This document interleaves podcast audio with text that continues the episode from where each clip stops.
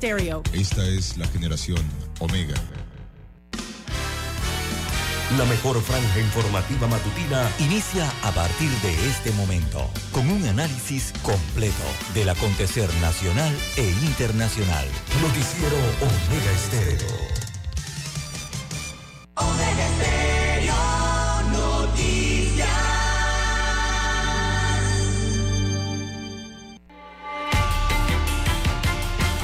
A continuación, los titulares, con los hechos que son noticias hoy.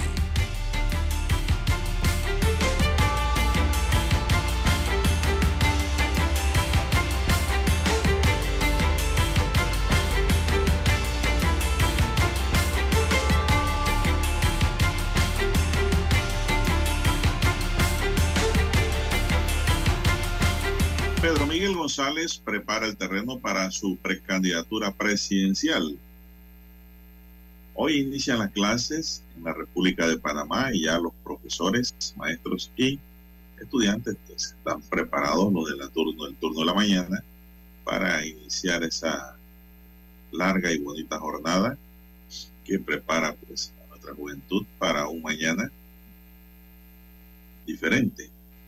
Estamentos de seguridad trasladan ayuda para damnificados en la comunidad indígena afectada por fuego. Motivan estudiantes por la educación STEAM en este nuevo año lectivo 2023.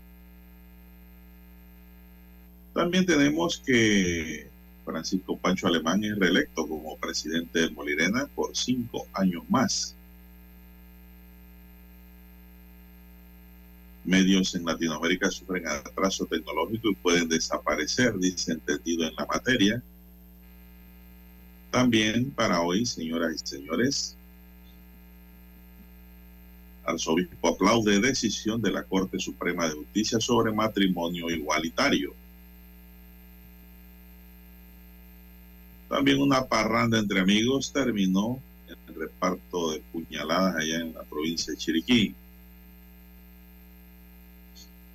También tenemos que el fin de semana un auto le arrancó la vida a una madre y a su hija.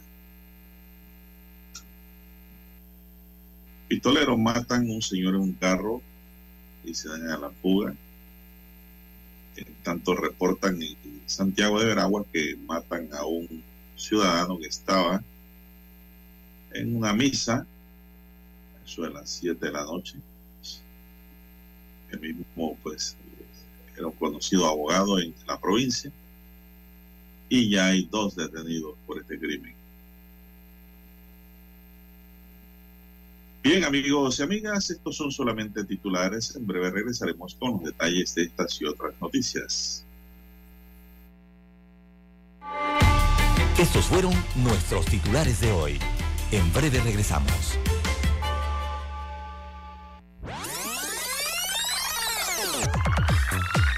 Omega Stereo tiene una nueva app. Descárgala en Play Store y App Store totalmente gratis. Escucha Omega Stereo las 24 horas donde estés con nuestra nueva app. 7:30 AM. Infoanálisis, con entrevistas y análisis con los personajes que son noticia. La mejor franja informativa matutina está en los 107.3 FM de Omega Estéreo, cadena nacional.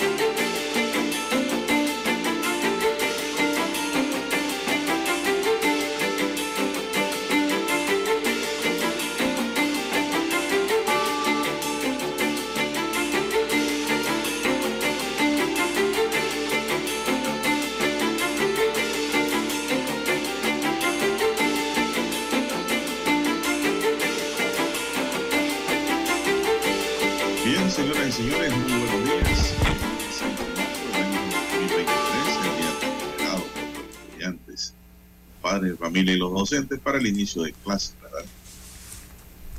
En el tablero de controles está Daniel Araúz. En la mesa informativa les saludamos. César Lara. Y Juan de Dios Hernández Sandur para presentarles las noticias, los comentarios y los análisis de actualidad en dos horas de información. Iniciando esta jornada, como todos los días lo hacemos con mucha fe y devoción, sobre todo agradeciendo a Dios por esa oportunidad que nos brinda de poder compartir esta nueva mañana con todos ustedes y así poder llegar a sus hogares, acompañarles en sus vehículos, en sus lugares de trabajo, donde quiera que usted se encuentre, amigo y amiga oyente. Gracias por preferirnos, por, gracias por acompañarnos. Pedimos para todos salud, divino tesoro, sabiduría y también seguridad y protección ante tantos peligros que nos rodean, así como pedimos renovación de fe, mucha fe en Dios. Mi línea directa de comunicación, ya la mayoría la tienen, pero bueno, los que se van uniendo, que dice, todos los días hay nueva audiencia, eso es lo de menos, ¿no? Todos los días hay alguien que escucha por primera vez. Mi línea directa de comunicación es el WhatsApp, es el doble seis catorce catorce cuatro cinco, repito ese número, doble seis 14 14 45 a su entera disposición para cualquier información que nos quiera enviar, preguntas, consultas, ahí estamos anuentes para responderle gustosamente. Don César Lara está en redes sociales. Don César, ¿cuál es su cuenta? Bien, estamos en las redes sociales, en arroba César Lara R, arroba César Lara R es mi cuenta en la red social Twitter. Allí puede enviar sus mensajes, sus comentarios, denuncias, foto, denuncias, el reporte del tráfico temprano por la mañana esos incidentes, los accidentes o bueno, cómo eh, se comporta el tráfico, el flujo vehicular el día de hoy. Esa información la puede enviar allí que le sirve eh, de datos al resto de conductores. Buenos días, don Aliera Laúz en la técnica, a usted, don Juan de Dios Hernández en la unidad remoto, a todos los amigos oyentes a nivel de la República de Panamá, provincias, comarcas, el área marítima donde llega la señal de Omega Estéreo. También los buenos días a los amigos oyentes que ya nos sintonizan en omegaestereo.com, cobertura a nivel mundial. Los que se encuentran en la aplicación de Omega Estéreo, ya la han descargado a su dispositivo móvil, su celular. Allí también nos puede escuchar. También informamos, usted nos escucha a través del canal 856 de Tigo, televisión pagada por cable a nivel nacional. Y los amigos oyentes que también accesan a través de Tuning Radio. Buenos días a todos. ¿Cómo amanece para hoy, don Juan de Dios? Temprano por la mañana. excelente, excelente, excelente. Gracias a Dios, estamos bien. Y esperamos también que ustedes y don Dani todos estén bien.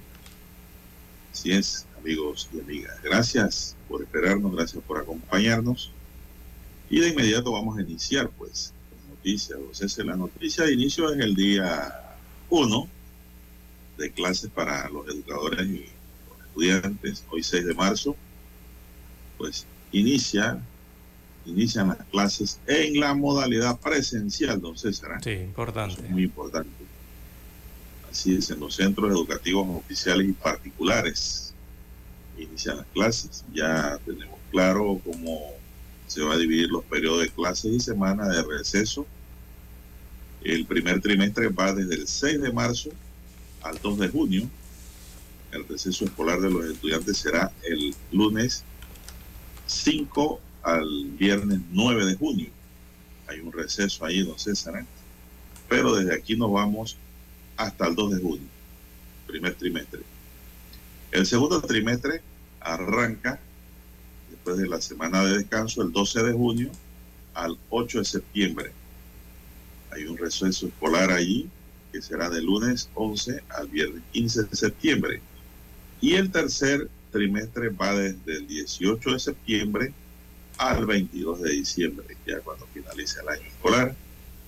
De la semana del 20 al 24 de noviembre se aplicarán los últimos exámenes trimestrales a los estudiantes graduando de noveno y décimo grado, que todos los años hay bastante, ¿verdad? Es bonito llegar a ese periodo, lo que hemos pasado por ahí, eso se convierte en algo hermoso, inolvidable, esos últimos años de estudio.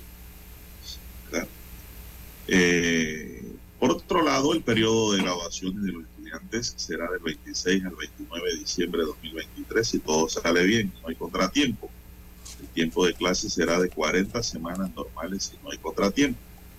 Eh, el Ministerio de Educación establece en su decreto que el año escolar 2023 está orientado a la recuperación de los aprendizajes mediante una gestión pedagógica que fortalezca el desarrollo integral y socioemocional. En este sentido, se prevé que la comunidad educativa vele por el desarrollo de proyectos académicos integrales enfocados a la nivelación de las competencias propias del grado que cursen los estudiantes. Las primeras cuatro semanas del año lectivo serán de nivelación académica, según indicó el Ministerio de Educación, es decir, desde hoy, don César, a cuatro semanas, pues los educadores estarán nivelando eh, el conocimiento académico de los estudiantes. Eso es muy bueno, porque eso crea, don César, eh, un reprise, ¿no? Eso crea una ayuda a memoria, eso crea un pequeño repaso de lo que se ha dado y eleva a novedad lo que no se ha dado para aquellos estudiantes que no han dado lo que los profesores van a tocar en este aspecto en estas cuatro semanas. Eso me parece bueno. Este sería el segundo año de presencialidad tras la pandemia de la COVID-19. El Ministerio de Educación ordenó el cierre de escuelas a nivel nacional dos días después del anuncio del primer caso de COVID en Panamá en 2020. En el 2021 se retomaron las clases presenciales haciendo un poquito de historia en algunos centros educativos para el Estado y, por, y de la empresa privada, la escuela de educación privada, para el último semestre del año. En el 2022 todas las clases eran presenciales, sin embargo los docentes salieron a las calles durante un mes en protesta contra el alto costo de la vida, lo que alteró el año lectivo, César, y se espera que este año no, no se altere el año lectivo. Eso es lo que le puedo dar en un resumen, don César, sobre el inicio de clases. Ya mucha gente, muchos estudiantes, muchos colegiales en la calle. Y hasta en caravana, don Juan de Dios. Me encontré una caravana de, padres de familias que llevaban a sus hijos a la escuela. iban en caravana, como si fuera estas que hacen para reinados, ¿no? Así de escolares o, o otros asuntos. Bueno, igualmente la estaban haciendo con eh, con, eh, sonando las bocinas de sus automóviles y algunos llevando algunos artículos, ¿verdad? Eh, en sus vehículos indicando la alegría por el primer día del año escolar y presencial en esta ocasión, ¿no? Así que me encontré una por allí, por el área, antes de entrar al cangrejo. Bueno, y como usted bien señala, don Juan de Dios, hoy es un día muy especial, de mucha intensidad, de los abuelos, los padres, los hijos, los funcionarios del Ministerio de Educación, eh, los educadores en general, eh, inician entonces el periodo que es importante para la vida de los estudiantes en el país. Así que esperemos que este año sea exitoso en la medida en que todos eh, estos aspectos se involucren, o sea, se involucre la familia, se involucren quienes dictan las clases, el Estado y las escuelas privadas, y la sociedad se involucre entonces en este proceso eh, y se comprenda eh, que para elevar los estándares de la enseñanza, los estándares que tenemos en Panamá del aprendizaje, eh, hay que hacerlo de forma conjunta. Sabemos que no es fácil, pero se puede lograr, así que los tiempos exigen entonces que haya un esfuerzo comprometido con el estudio a nivel aquí de la República de Panamá. Así que esperemos que todos jueguen su papel, don Juan de Dios, eh, de forma correcta para este inicio y durante todo el año escolar. Eh, los padres de familia, sobre todo que supervisen a sus hijos, ¿verdad? Estén pendientes de la, eh, de, la educación, vean cómo anda el desempeño escolar de sus muchachos y sobre todo los resultados, ¿no? En las escuelas. si se hace eso, don Juan de Dios, quizás al final de año tengamos menos reprobados o, sea un número más insignificante. Eh, y si se hace eso, eh, don Juan de Dios, eh, también veremos un mejor año escolar. Sabemos que, como todos los años, bueno, va a ocurrir lo mismo, ¿no? Habrán profesores en algunos lugares, maestros en algunos lugares que no estarán en sus puestos para el día de hoy o el inicio del año escolar de los respectivos colegios. Sabemos que se encontrarán algunos con infraestructuras eh, que están pendientes eh, de construcción o de terminación. Eh, y bueno, es parte del año escolar, pero queremos verlo en el sentido de la aventura, ¿no? de, que es para los muchachos y lo desafiante que será el año escolar. Así que hay otra oportunidad más en este año 2023 para mejorar en el tema educativo en el país. Ojalá todos empujen la carreta hacia ese norte.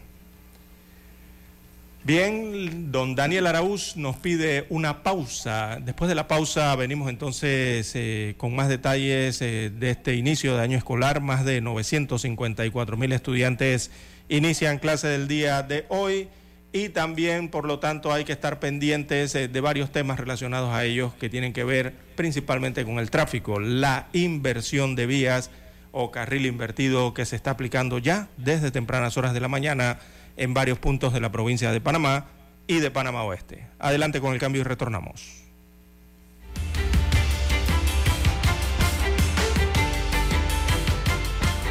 Para anunciarse en Omega Estéreo, marque el 269-2237.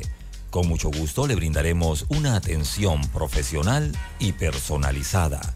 Su publicidad en Omega Estéreo. La escucharán de costa a costa y frontera a frontera. Contáctenos 269-2237. Gracias.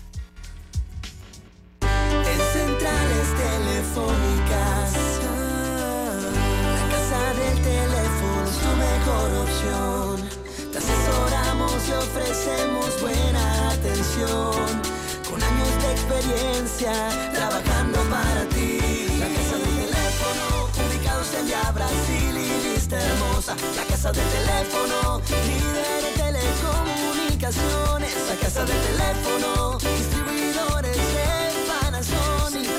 Ven a visitarnos. La casa del teléfono.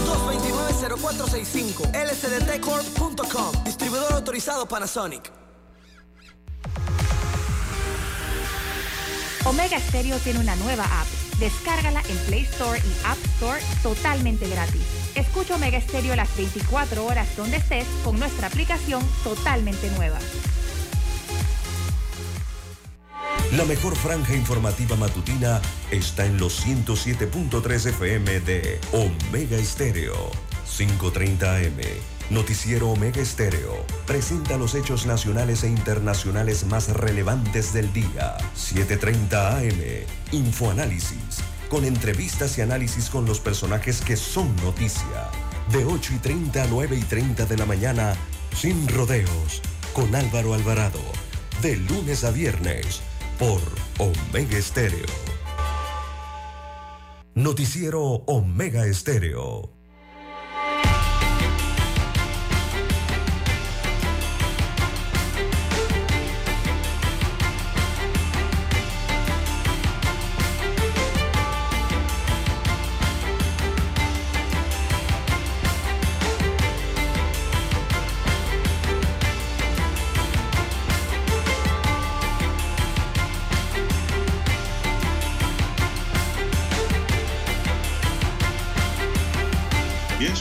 8.53, continuamos señoras y señores, conduzca con mucho cuidado, ¿ah? que hoy hay muchos carros en la calle bien temprano, eh, con mucho cuidado. Entonces, continuamos con lo que usted tenía en mano ahí de la educación, ¿no? Dijo que iba a hablar. Así es, don Juan de Dios. Eh, hoy hay que estar pendiente, vamos a hablar del tema del tráfico. Eh, hoy miles de conductores deben estar especialmente atentos, don Juan de Dios, al circular porque desde tempranas horas de la madrugada ya hay operativos eh, de vías con carril invertido eh, en la provincia de Panamá, también en la provincia de eh, Panamá Oeste, principalmente el distrito de Arraiján, ¿no? Y acá las inversiones de carriles por algunos conocidos, eh, en Juan Díaz, en San Francisco, las que van por el corregimiento de Río Abajo, Parque Lefebre, acá en Bellavista, y también la que tiene que ver con la Avenida de los Poetas, que regularmente se hacen horas de la tarde para estos corregimientos más céntricos. Eh, pero, don Juan de Dios, hay que estar pendiente, eh, salir un poco más temprano eh, para adaptarse nuevamente a este tipo de operativos que utilizan vías principales eh, dentro del distrito capital, también el corregimiento de San Miguelito y el distrito, perdón, el distrito de San Miguelito y también el distrito de Arreján. Veamos desde las 4 de la mañana hasta las 7 de la mañana La autopista o la antigua autopista Raiján La Chorrera hay inversión de carriles desde la entrada de Ato Montaña, este es donde está esta urbanización, desde la entrada de Ato Montaña hasta el puente de Burunga en Arraiján hay inversión de carril. También de 4 de la mañana a 7 y 30 de la mañana hay inversión de carril en la vía que conduce a Arraiján Puente de las Américas. Ahí hay operativo. Eh, de 5 de la mañana a 8 de la mañana habrá operativo de inversión de carriles en Avenida José Agustín Arango, esto es en los pueblos hasta el KFC de Balboa. De 5 y 30 de la mañana a 7 y 30 de la mañana, inversión de carriles, operativo en vía Israel. Este va desde Atlapa hasta el semáforo Mita. También de 5 y 30 M a 7 y 30, eh, la carretera Boy Roosevelt. Una inversión operativa que hay allí desde El Rocío a Villa Zaita Ahí son unos dos kilómetros aproximadamente de inversión de carril y operativo. También desde las 5 y 30 de la mañana a 8 de la mañana habrá operativo de inversión de carriles en la avenida Martín Sosa, la que está para acá, para el área de Bellavista, ¿verdad? Esta que conduce a la salida del corredor norte. Eh, de 6 de la mañana a 9 de la mañana habrá inversión de carriles también en la avenida Santa Elena. Esas son las inversiones eh, de carriles eh, en horas matutinas para hoy, don Juan de Dios. Importante estar entonces informado con la de la que va en la antigua autopista Raiján La Chorrera, don Juan de Dios. Allí se hace una inversión de carril importante para tratar de agilizar en lo que es el flujo vehicular y la evidente saturación de vehículos que se forma desde la provincia de Panamá Este a la altura del distrito de Arraiján en dirección hacia la ciudad de Panamá y tener eh, entonces eh, más precaución, sobre todo porque recordemos que allí hay un punto crítico que es la construcción eh, de las pilastras estas que tienen que ver con el monorriel de la línea 3 del metro de Panamá. Así que estar preparados en la mañana de hoy, don Juan de Dios, y conocer dónde son estas inversiones de carriles. Bueno, eh, don César, las clases inician y los docentes están preparados ya para empezar esa gran labor, ¿verdad? Hay que hacerle un reconocimiento a los educadores por esa gran labor, don César, que desarrollan todos los días. No cualquiera tiene la capacidad de estar un aula de clase. Y en especial para este año, Toda una tarde, toda una noche para los nocturnos allí impartiendo clases todos los días, con el mismo tesón, la misma fuerza, la misma energía, con el mismo deseo, con el mismo norte. Y para mí, pues eso es muy importante y para todos los panameños lo debe ser también. Hay que pensar en esa labor que desarrollan los docentes, que se sacrifican día a día, don César. Muchos terminan cuerdas bucales enfermas, otros con alergia. Sistema nervioso también, don El, qué? El sistema nervioso central también, ah, porque eh, este año van a tener que afinarlo un poco más eh, y tener más, eh, digamos, soporte, ¿no? Por el hecho de que muchas escuelas, los salones van a ser mayores en cantidad de alumnos, don Juan de Dios. recordemos la, la migración que ha existido de escuelas privadas hacia escuelas públicas. En las escuelas públicas, en total serán más de 954 mil estudiantes que inician clases hoy. En el sector oficial, o sea, en las escuelas públicas, hay registrada una matrícula de 830 mil 181 alumnos. Y en las escuelas particulares, eh, o sea, las escuelas privadas, la matrícula es de 124 mil 50 escolares. Esto según las últimas cifras dadas por el Ministerio de Educación. En el ala oficial, la pública, don Juan de Dios, allí son 48 mil docentes.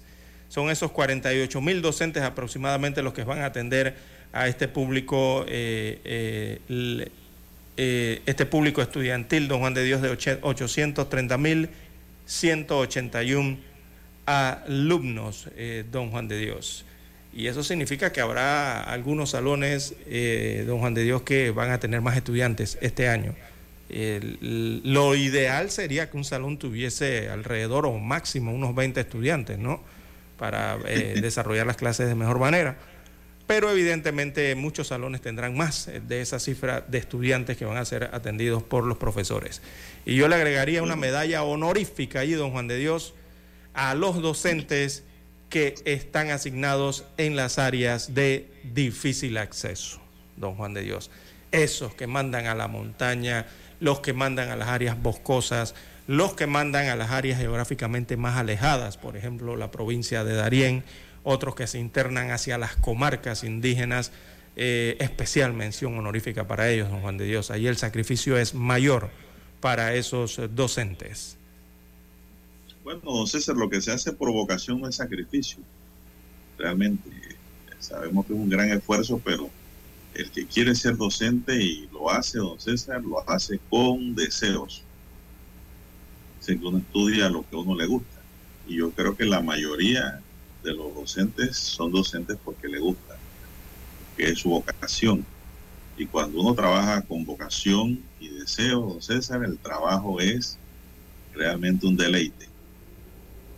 Los docentes, pues que en verdad tienen vocación, nuestras felicitaciones siempre. Y lo que no, que a lo mejor también hay que lo hacen es porque necesitan un trabajo, bueno, apéguese, apéguese ahí al barco eh, de la vocación para que la nave pueda zarpar en perfecto estado. Son las seis de la mañana, don Dani. Vamos a hacer un alto aquí para escuchar nuestro himno nacional y regresamos con noticias nacionales.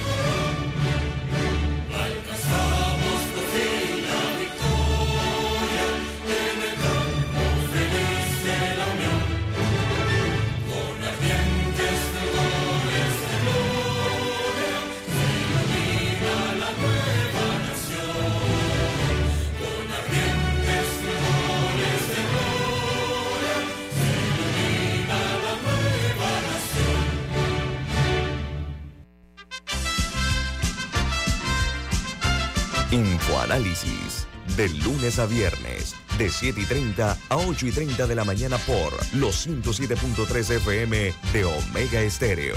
Con Guillermo Antonio Adames, Rubén Darío Murgas, Camila Adames Arias y Milton Enríquez. Infoanálisis, el programa para gente inteligente como usted.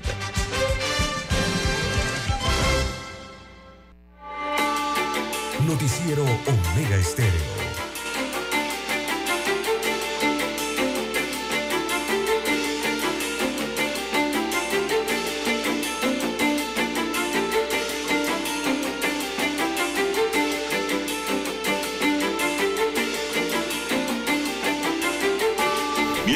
Bien, ya son las seis, cuatro minutos. Buenos días, Panamá. Dímese, póngase en energía, póngase positivo. Para este lunes, iniciando la semana, lo importante es que estamos vivos. Si estamos vivos, don César, eh, podemos cambiar muchas cosas todavía en lo que resta ¿no? del panorama psicodélico de la vida. Bueno, eh, don César continúa la ola de violencia y crímenes. Anoche, el abogado César Fábrega ultimado a tiro, casi a quemarropa, dice Crítica Libre, en las afueras del, o predios de la entrada de la parroquia San Juan en la ciudad de Santiago, en la provincia de Veraguas. Este crimen se cometió este domingo, aun cuando la iglesia estaba abarrotada de personas que asistían a la misa a las seis de la tarde. Los asesinos pues llegaron o estaban allí dentro del conglomerado, se desconoce. Pero lo cierto es que salieron a dispararle al señor Fábrega. Se conoció, según la información, que las personas que estaban dentro de la iglesia escucharon las fuertes detonaciones a pocos metros de distancia y luego observaron cómo los gatilleros salían huyendo en un vehículo alejándose de la escena del hecho. Inmediatamente los presentes sacaron celulares y se comunicaron con la policía y el lugar fue acordonado minutos después por unidades de la Policía Nacional y el Ministerio Público, quienes adelantan las investigaciones y se agilizaba el levantamiento del cuerpo de ese lugar. Eh, las personas en el lugar salieron despavoridos por el pánico de las detonaciones, mientras nunca eso había ocurrido en una iglesia allí, mientras que otros indicaban que en Veragua se necesita reforzar la seguridad. Otros critican porque a pocos metros donde se dio este hecho de sangre hay unidades policiales apostadas desde la pasada huelga de los educadores próximo al puente vehicular. La comunidad santiagueña pues está consternada y atemorizada según algunos consultados. La delincuencia no respeta ya ni a la iglesia ni a los feligreses para actuar y cometer estos atroces crímenes. Se conoció también que dos sujetos fueron detenidos por la Policía Nacional cuando se trataban de ir hacia la provincia de Chiriquí. Está hasta este momento, pues la policía que activó todos los retenes inmediatamente en el lugar logró detener este vehículo que iba con dos sujetos hacia la provincia de Chiriquí por la Interamericana. Bueno, pudiera ser para Chiriquí, don César, o para el mismo Veragua, porque Veragua llega hasta Tolé. ¿Verdad? Así mismo es, don Juan de Dios. Y, y bueno, don Juan de Dios, es que no han parado las cifras de, homicidios en, en, el país, eh, continúa la ola de violencia. Lastimosamente, eh, los eh, casos de homicidios han aumentado para este año 2023. Le doy la cifra entre enero y febrero, don Juan de Dios, los dos primeros meses del año. se cometieron 94 homicidios en Panamá, en los cuales 32 se registraron en el distrito de Panamá y 29 en el distrito de San Miguelito. En el cuadro le sigue la provincia de Colón en casos de asesinatos, con 16 víctimas en la provincia caribeña.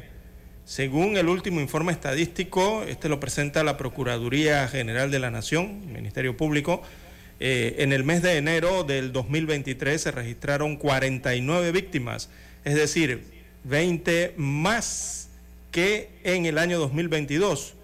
Esto da como resultado que en febrero se contabilizaran 45 muertes, 11 más que en el mismo periodo del año 2022. La mayoría de los fallecidos son hombres y las causas de muerte más eh, común eh, son las heridas por armas de fuego, armas de fuego. Así que hay una relación entre el índice del crecimiento de la violencia con respecto a la crisis social, especialmente con el tema del aumento del desempleo juvenil, según explicaba el sociólogo Olmedo Beluche, consultado al respecto de este aumento de cifras para el 2023.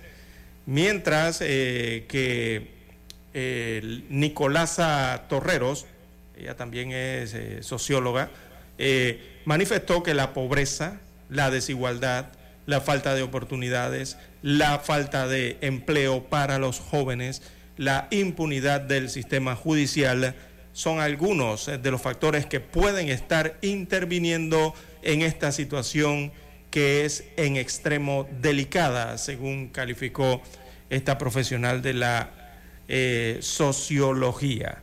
Así que en enero y en febrero aumentaron los casos de homicidio en el país, don Juan de Dios.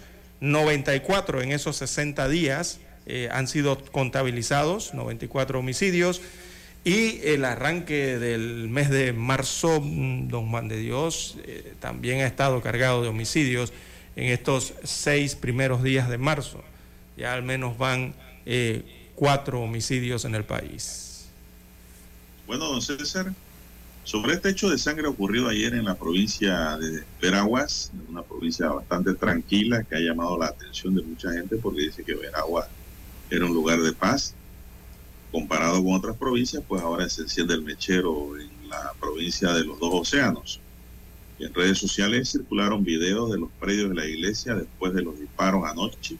También informaciones extraoficiales hablaron de la posible captura de unos sospechosos que se dirigían hacia Chiriquí.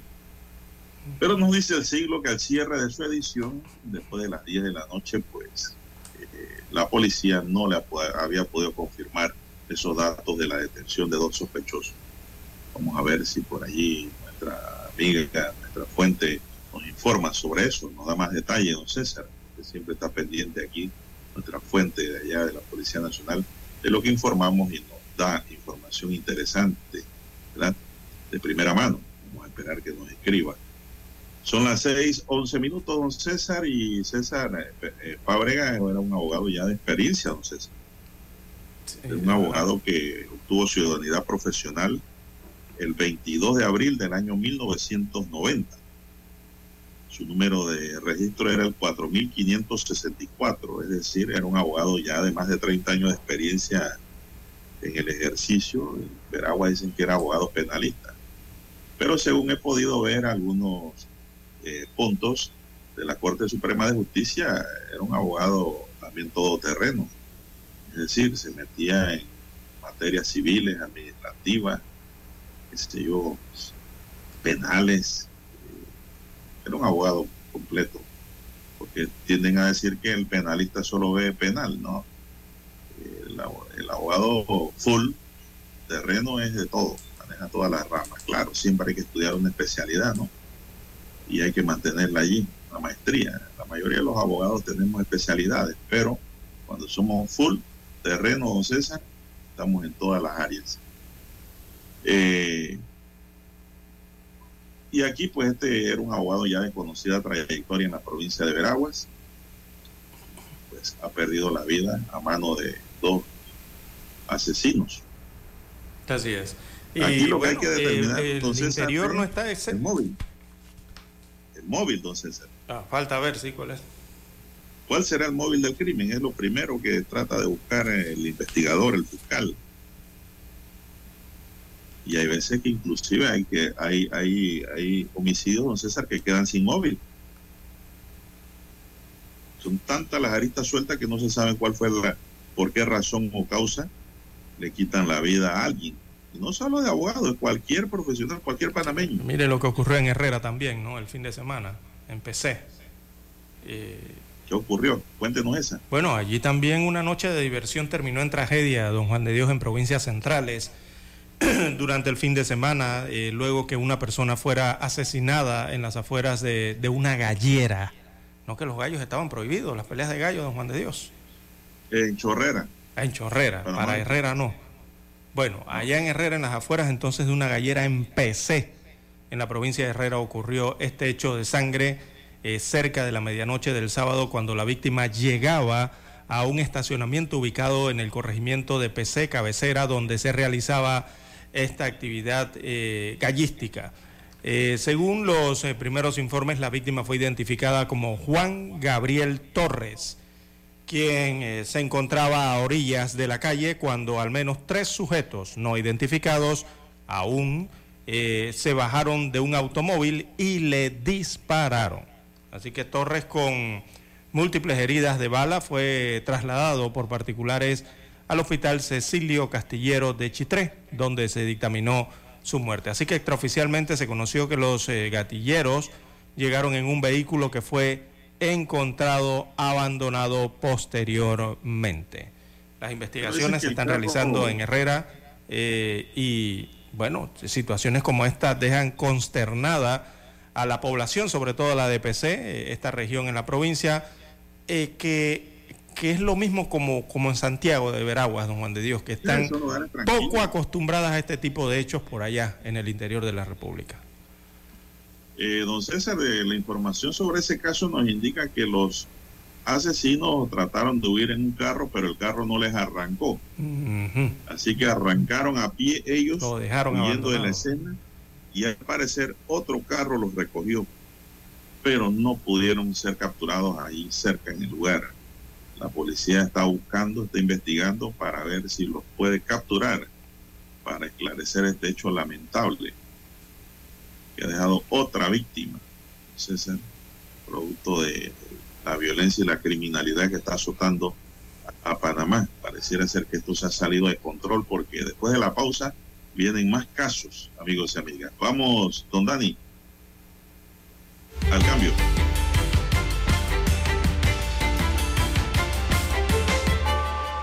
La mejor franja informativa matutina está en los 107.3 FM de Omega Estéreo, 530 AM. Noticiero Omega Estéreo presenta los hechos nacionales e internacionales más relevantes del día. 730 AM. Infoanálisis con entrevistas y análisis con los personajes que son noticia. De 8 y 30 a 9 y 30 de la mañana, sin rodeos, con Álvaro Alvarado. De lunes a viernes, por Omega Estéreo.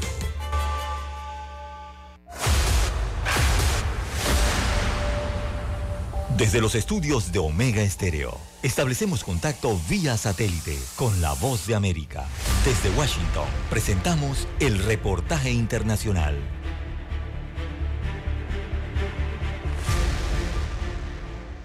El Departamento de Comercio inició el proceso para que los fabricantes de microprocesadores reciban 39 mil millones de dólares que se destinarán a construir más fábricas y aumentar la producción. Todas las firmas solicitantes deberán demostrar cómo planean desarrollar la mano de obra local y las que soliciten más de 150 millones de dólares deberán además proveer atención infantil costeable y accesible a sus empleados. Los fondos provienen de una ley promulgada por el presidente Joe Biden en agosto del año pasado que facilita subvenciones, préstamos y garantías de préstamos con el objetivo de impulsar la producción de chips a nivel nacional. La idea es intensificar la ventaja tecnológica y manufacturera de Estados Unidos y minimizar la posibilidad de interrupciones en las cadenas de suministros como las ocurridas en 2021 en medio de la pandemia cuando la escasez de chips paralizó fábricas y alimentó la inflación.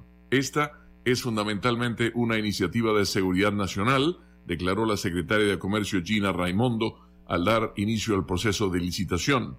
No estamos dando cheques en blanco a toda compañía que solicite fondos. El dinero debe destinarse a inversiones privadas para nuevas fábricas y puede ser revocado si alguna compañía lo usa para recompra de acciones. Importantes firmas como Intel, TSMC, IBM, Micron y Texas Instruments ya han dado a conocer ambiciosos programas de expansión basados en esos fondos que ascenderán a 52 mil millones de dólares si se le suma el financiamiento para investigaciones. Raimondo indicó que aquella empresa que reciba fondos no podrá ampliar su capacidad de manufactura en países que representan preocupaciones de seguridad nacional en una aparente referencia a China. Tampoco podrán asociarse con empresas basadas en esos países para desarrollar tecnologías avanzadas. Leonardo Bonet, Voz de América. Escucharon vía satélite desde Washington el reportaje internacional. Omega Estéreo, cadena nacional. Noticiero Omega Estéreo.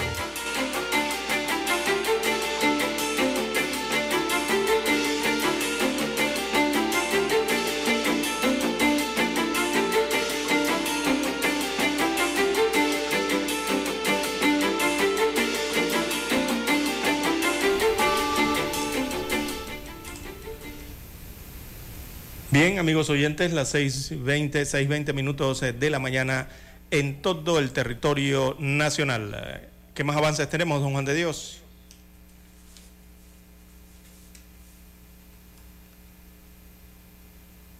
Bien, en más informaciones eh, para la mañana de hoy, Bien, eh, durante el fin de semana se, registró un lamentable hecho en que una madre y una hija eh, eh, lamentablemente mueren en un accidente de tránsito, un atropello específicamente frente al centro comercial Metromol. Esto en el distrito de San Miguelito, allí ubicado en la vía Domingo Díaz. Se trata de una madre de 30 años de edad y su hija de 7 años murieron atropelladas al intentar cruzar los dos paños de la vía Domingo Díaz, esto frente al centro comercial Metromol. Eh, Yatsuri Ordóñez y su pequeña de nombre Yamileikis eh, Yoseilis eh, Rentería Ordóñez intentaban entonces cruzar la vía con dirección hacia el centro comercial Los Pueblos cuando fueron impactadas por un automóvil Hyundai eh, Accent con placa CN 9414, conducido por un chico de 22 años, un joven de 22 años de edad. Así que Yatsuri y sus dos hijas salían de una feria de juegos mecánicos que operaba en el área de Metromol y no utilizaron el paso peatonal de la estación del metro. Una versión indicaba que dos sujetos le iban a robar y optaron por cruzar eh, la peligrosa vía y oscura vía, ¿no? Eh, pero la policía la descarta y alega que existen cámaras y había vigilancia reforzada en el área que incluía unidades de control de multitudes. Así que el choque fue violento y mortal. El conductor marcó 54% en la prueba de alcoholemia, destaca el informe de la Policía Nacional. Así que una triste noticia entonces esta de la muerte de la madre e hija que salían eh, de una actividad de juegos mecánicos en Metromol y fueron atropelladas eh, frente al Metromol. ¿Cuánto marcó de alcohol, entonces? 54%. ¿La conductora? No, no, el, el, el conductor. ¿Era un conductor? Sí porque primero se hablaba de que una mujer era la que conducía el auto. Acá hablan de un conductor, el informe policial. Entonces estaba en estado etílico. Con 54% sí. Ah, bueno, ahí está el problema. Ya hay otro problema, pues. Era un conductor y según lo que escuchamos es que la mujer se tiró a la vía huyéndole a unos fascineros que la seguían. Eh, sí, es una de las versiones ¿no? que se señala que evitó el puente peatonal eh, elevado a, desnivel, ¿verdad? Eh, por ese temor, ¿no? Supuestamente, y por eso cruzó, intentó cruzar las vías. Eh, las, ahí son seis carriles, don Juan de Dios, que hay que atravesar. Sí, eso ahí es difícil cruzar. seis carriles más los otros carriles que tienen que ver con las bahías de los, del transporte público, ¿no? Así que es un tramo largo, realmente distante, el que hay que pasar allí, considerados calzada y cruzar con un niño, peor. Así es. Y de noche. Sí, señor. 6.23 minutos y asustada, según dicen versiones. hay que, no sé cómo se podrá confirmar porque la atropellada ya no podrá contar que la motivó a cruzar la vía. Bueno, son las 6.23 minutos, señoras y señores. Hoy 6 de marzo dará inicio el juicio por la explosión ocurrida en mayo de 2019 en el PH Costa Mare en la que perdió la vida un menor de edad y 18 familias resultaron afectadas. El padre del niño fallecido, Miguel Muñoz, recordó en una entrevista las dificultades que ha enfrentado su familia después de este trágico suceso, incluyendo trasladarse a Estados Unidos para recibir tratamiento especial. Eh, primero dice, viviendo en hospitales, en cuidados intensivos junto a la familia, cada uno en hospitales diferentes donde fueron sometidos a muchos tratamientos, muchas cirugías y donde se tuvieron que tomar decisiones muy difíciles para luego llegar a una etapa de recuperación donde tocaba ir casi todos los días a los hospitales. El abogado Eduardo Guevara informó que en el juicio se juzgarán las lesiones personales culposas sufridas por Karina Lima y Miguel Ignacio Muñoz, así como el homicidio culposo del menor Marcelo Ignacio Muñoz. 18 familias resultaron afectadas por la explosión ocurrida en el edificio 7 del residencial. A pesar de las complicaciones, dice el padre del menor, este quedó con lesiones graves y sueña con representar a su país en el fútbol. Sueño el niño. Muñoz dijo sentirse fortalecido por el calor panameño al regresar al país para este juicio, pero aquí no nos dice en la noticia, don César, quiénes son los imputados. No dice nada solo que se inicia el juicio, pero no dicen mayores detalles de el edificio, quiénes son los que están llamados a estar en el banquillo. Son las 6.25 minutos, señoras y señores, en su noticiero Omega Estéreo, el primero con las últimas. ¿Qué más tenemos, don César? Bien, en más informaciones eh, para la mañana de hoy, avalan eh, reservas eh, de cargos de elección popular. Así que destaca la información que el 59% de panameños considera que es eh, democrático que los partidos políticos reserven algunos puestos de elección para las alianzas partidarias y un 3%, 31%, perdón, de consultados considera que no lo es. Esto según la encuesta GISMO Services SA, que hizo consulta al respecto, hizo una especie de simulacro de votación que aparece hoy en el diario La Estrella de Panamá, preguntando sobre esta temática de las reservas de cargos de elección popular dentro de las elecciones internas de cada colectivo político que lo permita, ¿no? Eh, así que la mayoría más de la mitad considera que es eh, democrático, por lo menos opinan así, que los partidos hagan esto, o sea, que reserven cargos de elección eh, dentro de sus colectivos o los que van a elección popular. Bien, las 6.27, 6.27 minutos eh, de la mañana en todo el territorio nacional.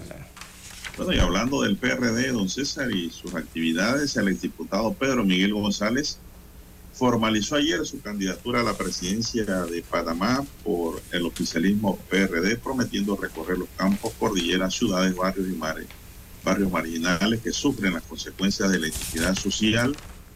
Así que se postula como candidato dentro de las primarias. El también el secretario del PRD dijo que con su postulación inicia una nueva jornada de lucha para los torrijistas y se traza un nuevo camino para ganar la candidatura presidencial y ofrecerle a Panamá un nuevo derrotero.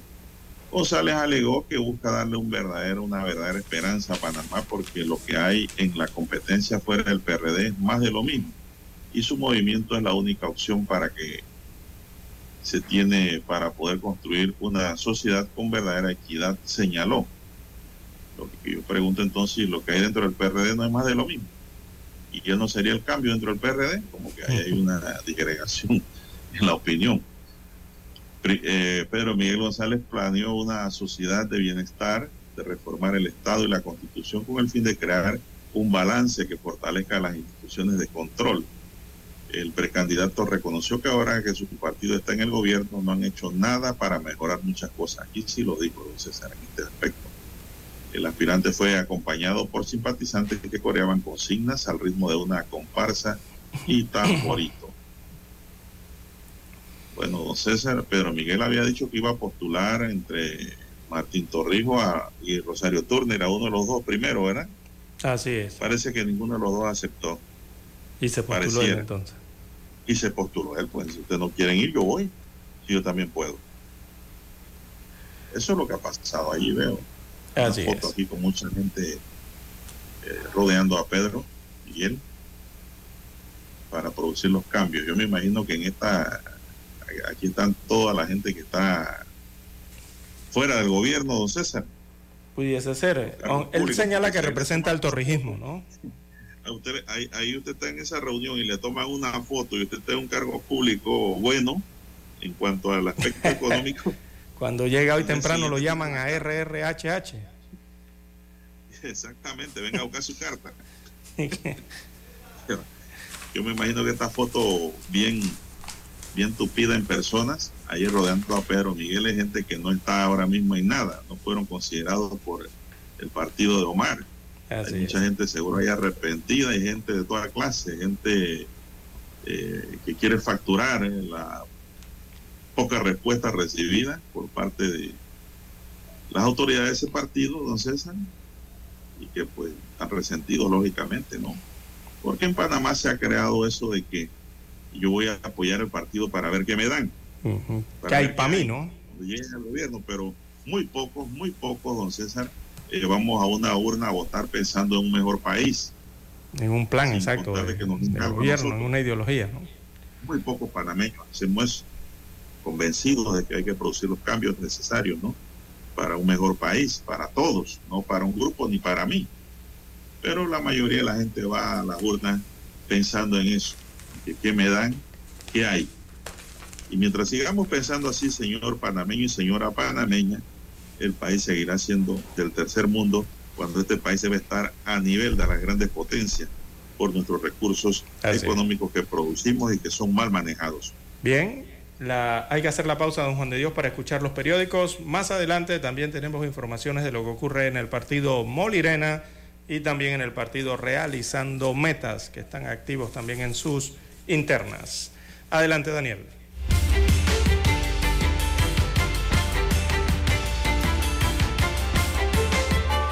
Omega Estéreo, cadena nacional. Para anunciarse en Omega Estéreo, marque el 269-2237. Con mucho gusto le brindaremos una atención profesional y personalizada. Su publicidad en Omega Estéreo. La escucharán de costa a costa y frontera a frontera. Contáctenos 269-2237. Gracias. Desde el dominante Cerro Azul, Omega Estéreo cubre las provincias de Panamá, Colón, Darién, Panamá Oeste y las playas en los 107.3. Continúa desde el majestuoso Cerro Canajagua en los 107.5, cubriendo todas las provincias centrales hasta el imponente volcán Barú en los 107.3 para las provincias de Chiriquí, Bocas del Toro y Veraguas. Omega Estéreo para todo Panamá.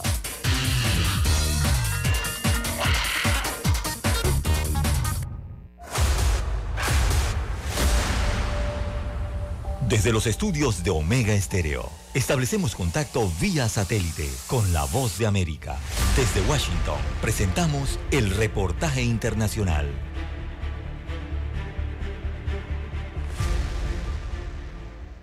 Especialistas cuestionan que en Venezuela no existen datos oficiales que permitan conocer el estado mental de los venezolanos y cuáles son los recursos psicológicos con los que cuentan para enfrentar diversas situaciones, entre ellas la crisis generalizada que atraviesa el país, lo que dificulta la estructuración de políticas de prevención y abordaje de casos de suicidio. Víctor Méndez, presidente del Colegio de Psicólogos del Estado Miranda, insiste en la necesidad de que el Estado empiece por levantar y presentar estadísticas oficiales que permitan dar una respuesta efectiva. hacer un estudio serio para poder diseñar una verdadera política que se expanda por el territorio nacional. Yo celebro y aplaudo que en distintos espacios se estructuren políticas de psicoeducación y de prevención ciudadana, pero no hacemos nada si esto no se distribuye de manera uniforme por todo el territorio nacional y si no se estructura de una forma que la población nacional la entienda. En tanto, Aarón Espinosa, presidente del Instituto de Prevención Social del Psicólogo de Venezuela, asegura que en lo que va de año han registrado un aumento significativo de incidentes de suicidio en un contexto marcado por la crisis generalizada. Las personas están sujetas a una depauperación semanal de la capacidad de medios de vida y eso genera crisis. El otro factor en esa parte es que hemos venido sufriendo de el efecto de un duelo migratorio porque la separación del grupo familiar ha sido muy brutal. En 2021, el Observatorio Venezolano de Violencia documentó 340 casos de presuntos suicidios en todo el país, un aumento de 11% en comparación con el 2020 cuando identificó 306 casos. Carolina Alcalde, Voz de América, Caracas. Escucharon vía satélite desde Washington el reportaje internacional. Noticiero Omega Estéreo. Las noticias impresas en tinta sobre papel. Con ustedes. Escuchando el periódico. Los titulares de las primeras planas de los diarios estándares de circulación en Panamá.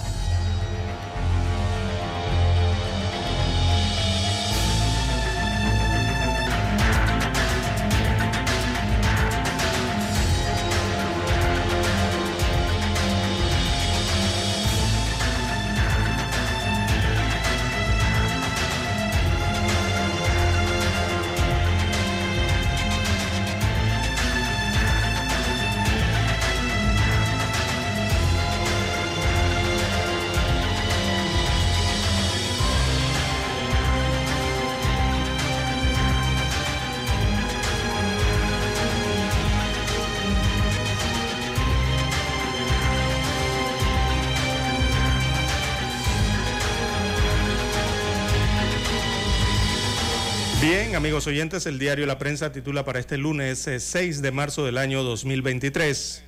Industria marítima pierde competitividad. Eh, es un tema que habla sobre logística del país, así que el potencial del crecimiento de la industria marítima y logística de Panamá se vería opacada por factores internos eh, que dificultan las actividades estratégicas como auxiliares marítimos, transbordo y cabotaje. Así lo alertó el presidente de la Cámara Marítima de Panamá, Enrique Clemán, eh, quien advirtió que poco a poco el país ha dejado de ser atractivo para el cambio de tripulantes de barco por la burocracia, excesos de, trámite y sobrecostos relacionados a los temas eh, migratorios. Eh, Panamá entonces señala el diario La Prensa en síntesis que el país pone en riesgo eh, un sector que representa el 30% de su economía. El país ha dejado de ser atractivo por el exceso de trámites, cierres y también por las huelgas.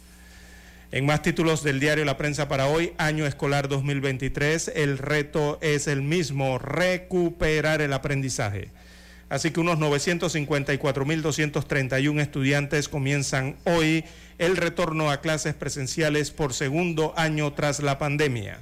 Panamá tiene como reto seguir recuperando el aprendizaje perdido, pues el año pasado no se logró. También para hoy el diario La Prensa titula Incendio en Guargandí deja un saldo de 1.800 afectados. Cifra importante. Así que un incendio registrado el pasado 4 de marzo en la comunidad de Huala, eh, de perdón, comarca Huargandí, afectó a 1.800 personas. La escuela del lugar es utilizada como centro de acopio y albergue mientras que las autoridades del gobierno brindan ayuda a las personas. O sea que esto no va a iniciar el año escolar el día de hoy, esta comunidad lo hará posteriormente. También crecimiento económico post-pandemia alcanzaría doble dígito según el INEC. Estas son las estadísticas de la Contraloría que hablan de desempeño. Así que la Contraloría General de la República y el Ministerio de Economía y Finanzas apuntan a un crecimiento económico que llegaría al doble dígito en el año 2022, de acuerdo con los pronósticos eh, compartidos por las actividades eh, de este, eh, por las autoridades, perdón, al diario La Prensa a semanas eh, de hacerse oficial eh, el aviso. así que el crecimiento estaría alrededor del 10%, dijo el director nacional del Instituto Nacional de Estadísticas y Censo INEC, Samuel Moreno. Esto se lo comunicó al diario La Prensa. También eh, titula hoy el rotativo González se postula y lanza dardos a la actual gestión. Esto en las primarias del Partido Revolucionario eh, Democrático. Su ex secretario Pedro Miguel González eh, inscribió su postulación como precandidato presidencial del colectivo oficialista para las elecciones primarias del próximo 11 de junio. Acompañado de su esposa e hijos, González acusó a la actual administración del país y del partido eh, apartarse del método torrijista.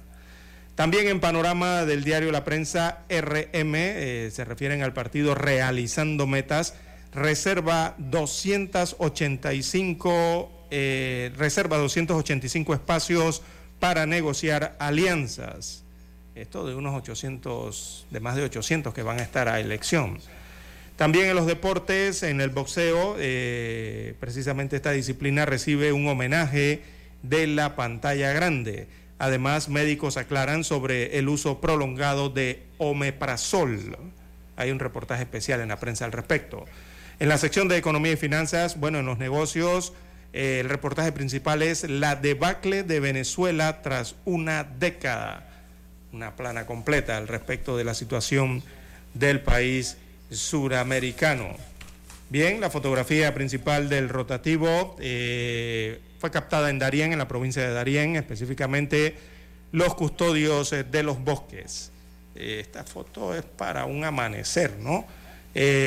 allí residentes indígenas en Verá, de en Darién, trabajaron con científicos de la CENACIT, destaca la información, para mostrar cómo a través de su estilo de vida sostienen eh, comunidades establecidas durante las décadas de 1960 a 1980. Así que se ha logrado consensuar eh, y...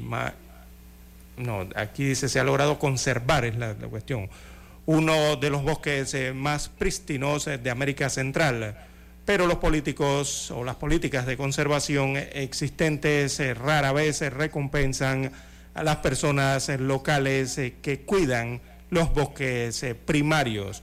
Destaca aquí el rotativo en su fotografía principal captada en los bosques de la provincia de Darién. Son los títulos del diario La Prensa. Pasamos a revisar ahora la primera plana del diario La Estrella de Panamá. Bueno, la decana, la estrella de Panamá para hoy nos dice, Pedro Miguel prepara el terreno para su precandidatura presidencial. El exsecretario general del PRD, Pedro Miguel González, presentó su postulación para aspirar a la presidencia. Con González, el vicepresidente Gaby Carrizo y el presidente de la Asamblea Nacional, Cristiano Adames, son ya tres los precandidatos confirmados para la contienda interna de este colectivo que se realizará el próximo 11 de junio. Tenemos también que avalan reserva de cargos de elección popular. El 59% de los panameños consideran que es democrático que los partidos políticos reserven algunos puestos de elección para las alianzas partidistas y un 31% consideran que no lo es, según la encuesta Gismo Service SA, que pues aparece en la estrella. Año escolar 2023, en las sombras del rezago y la defensa del Ministerio de Educación. En economía, Cumbre por los Océanos genera 3.5 millones de dólares al turismo panameño. El tema del beneficiario final es un desafío global. En una entrevista con este diario, la superintendente de sujetos no financieros, Daira Carrizo, desmenuza, entre otras cosas, lo que le queda pendiente a Panamá en cuanto al plan de acción para salir de la lista gris del GAFI. Lo mucho que aportan las mujeres al arte plástico panameño, un rezago al legado de las grandes artistas panameñas como Ida Belli y Olga Sánchez, precursoras del arte femenino. En cuanto a la generación actual, Alessandra Rosas, Mónica Clavel, Karina Nicholson y Sari Holland son algunas artistas que algunos coleccionistas no tienen en su radar y con quienes el público debería sintonizar, expone el curador Reinier Rodríguez. Boxeo Patrio cuelga los guantes, dice Café Estrella. Panamá, conocida como la tierra de campeones, cerró el año 2022 con una inusual seguidilla de derrotas en el exterior y la cadena ha seguido interminablemente inmediatamente en el año 2023. Panamá como modelo en criterios medioambientales es otro titular que nos da el diario La Estrella. El experto en dominio de riesgo de SAS Latinoamérica, Luis Barrientos, dijo que en Panamá hay un avance importante en prácticas ESG, eh, o sea, ambiental, social y los gobiernos corporativos y es un referente en la región. El reto es el costo asociado, señala el entendido. Bien, amigos y amigas, estos son los titulares de primera plana de la decana La Estrella de Panamá para hoy y concluimos así con la lectura de los titulares correspondientes a la fecha. Buenos días, Panamá. Hasta aquí, escuchando el periódico. Las noticias de primera plana, impresas en tinta sobre papel.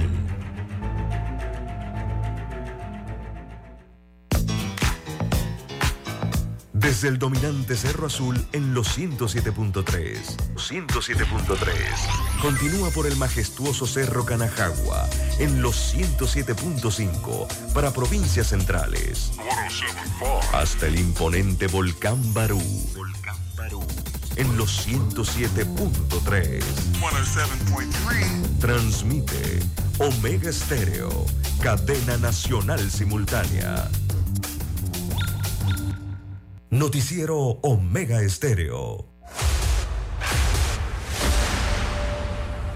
Desde los estudios de Omega Estéreo, establecemos contacto vía satélite con la voz de América. Desde Washington, presentamos el reportaje internacional.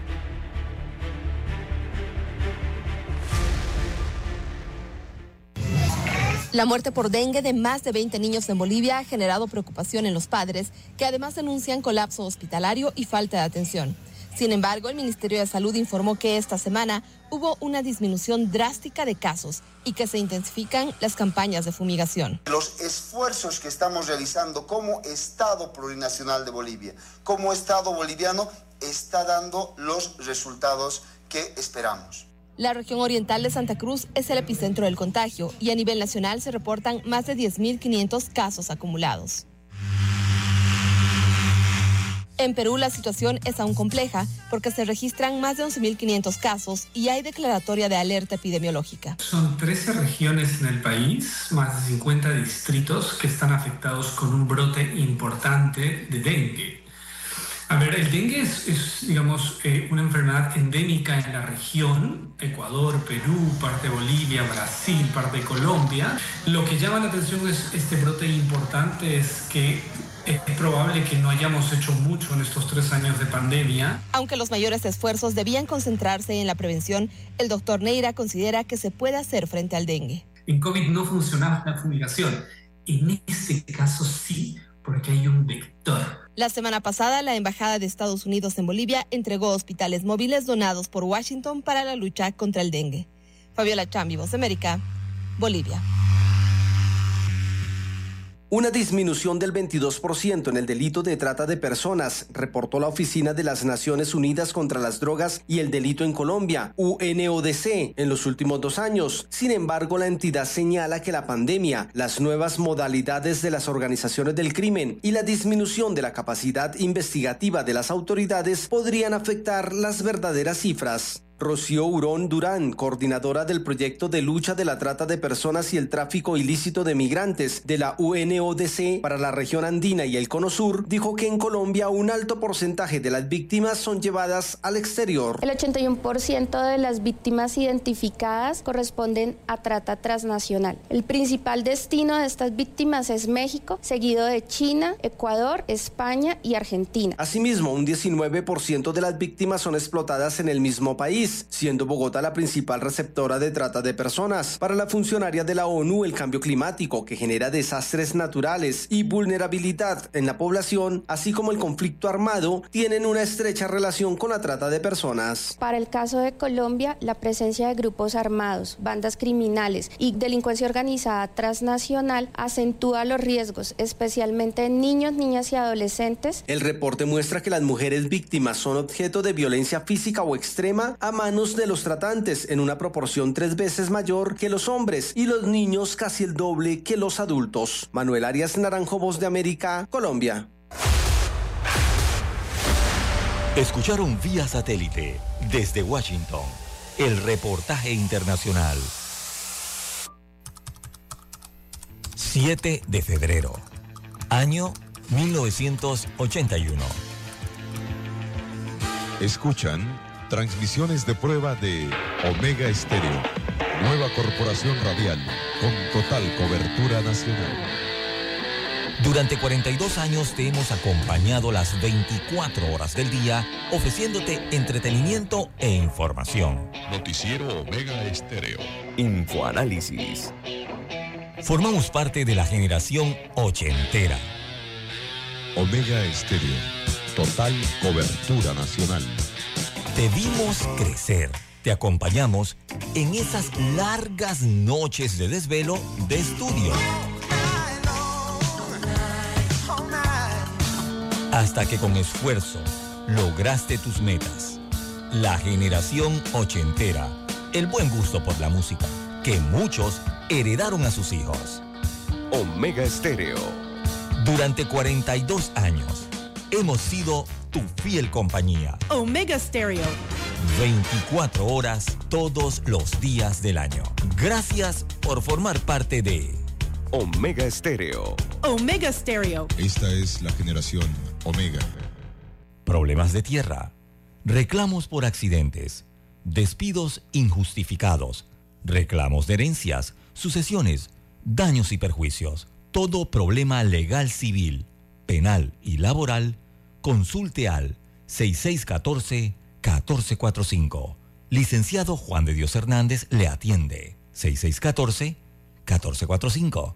Con atención en Panamá, Panamá Este, Panamá Oeste, Colón, Coclé, Santiago, Herrera y Los Santos. Anote y consulte 6614-1445. Es momento de adentrarnos al mar de la información. Este es el resultado de nuestra navegación por las noticias internacionales más importantes en este momento.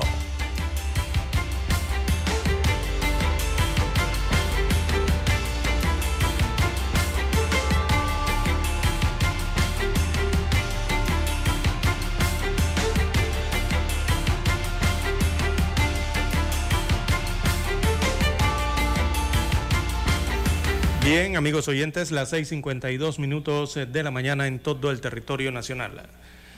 De relieve a nivel internacional, informa interesante de la Unión Interparlamentaria. Esta Unión Interparlamentaria es la que eh, congrega a todos los congresos activos en el mundo. Así es, todo lo que son asambleas, congresos, parlamentos, todos están representados en esa unión parlamentaria. Ellos emiten un informe y el informe señala que por primera vez en la historia las mujeres participan en todos los parlamentos del mundo, o sea, en todas las asambleas legislativas, parlamentos, en todo lo que se parezca.